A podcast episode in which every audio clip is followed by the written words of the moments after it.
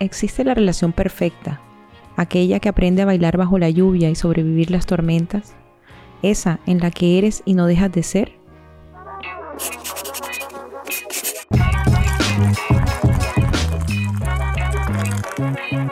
Volumen Café. Estoy esperando mi relación perfecta para que venga esta mujer y me presente. Ray, yo iba a comenzar, lo que pasa es que tú siempre te adelantas. Por ahí también Dani dice, siempre vas rápido. Bueno, por favor. Mi Ray, buenas noches. Buenas noches, mi amor, ¿cómo estás? ¿Cómo te trató la lluvia?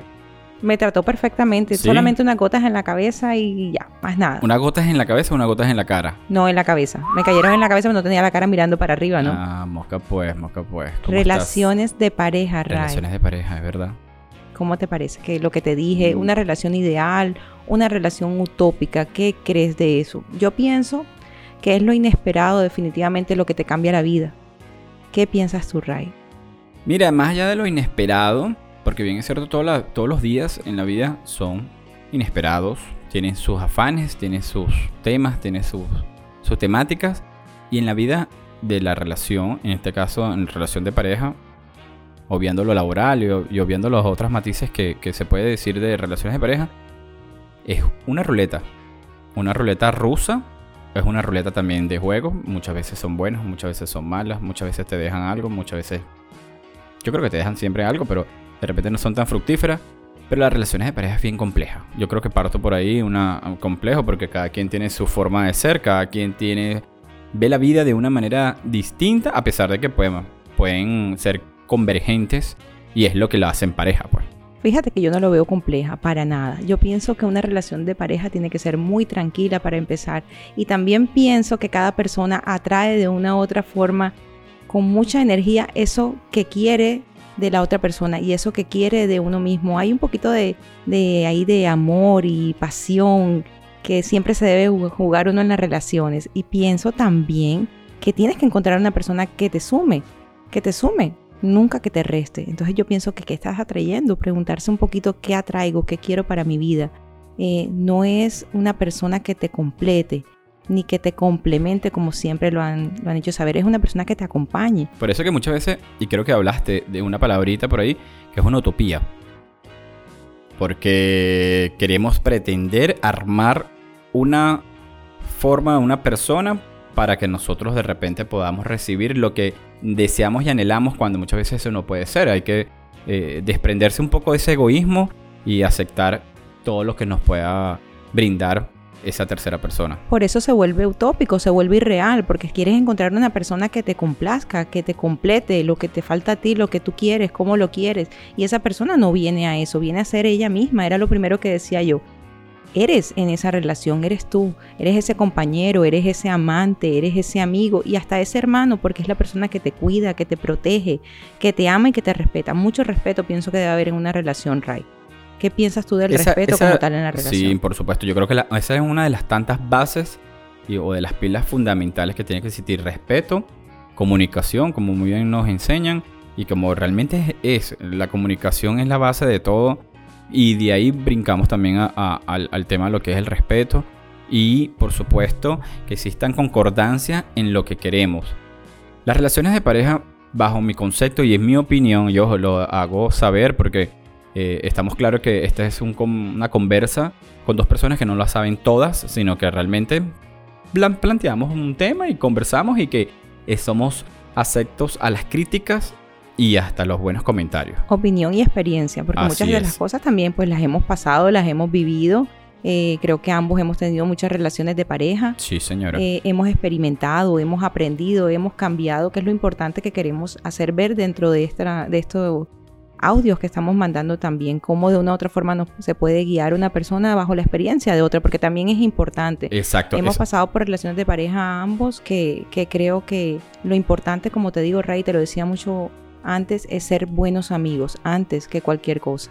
¿Tú piensas que eh, una buena relación de pareja tiene que partir de una amistad? Yo lo pienso, estoy casi segura de eso. Si no son amigos, yo pienso que es bastante difícil de una u otra forma que se lleven. Porque ¿Qué pasa es, con- es el tema de ser cum- Pero ya, cómplices. disculpa, mami. Pero ¿qué pasa cuando aprendes a ser amigo dentro de, la, dentro de la relación, no? Porque eso pasa muchas veces. No vamos a un frenesí, no vamos a, a una búsqueda inesperada, encontramos a esa persona en muchas veces y en ese momento ideales bajo nuestro concepto y emprendemos, si se puede decir, esa relación que, que posteriormente pudiese ser dentro de la misma relación como tal, buenos amigos. Qué rico, se me hace agua la boca, la verdad. Es un tema súper apasionado para mí, las relaciones de pareja. Y pienso que lógicamente es posible. Imagínate que te encuentres tú con alguien que te guste muchísimo, decides tener una relación, llamémoslo una relación sexual de un día, y eso continúe y se vuelvan amigos. Claro que ha pasado, me ha pasado, me incluyo. Y me parece súper interesante ese hecho de conocerse dentro de una relación con respeto, eh, lógicamente con apoyo, con amor. Pero de una u otra forma debe existir esa amistad y esa complicidad. Es que se vuelve hasta interesante, Ray, en la cama, fuera de la cama, en la convivencia diaria, en todos los sentidos y los aspectos, ser amigos es lo más interesante. Las relaciones de pareja yo creo que no debería haber prejuicios.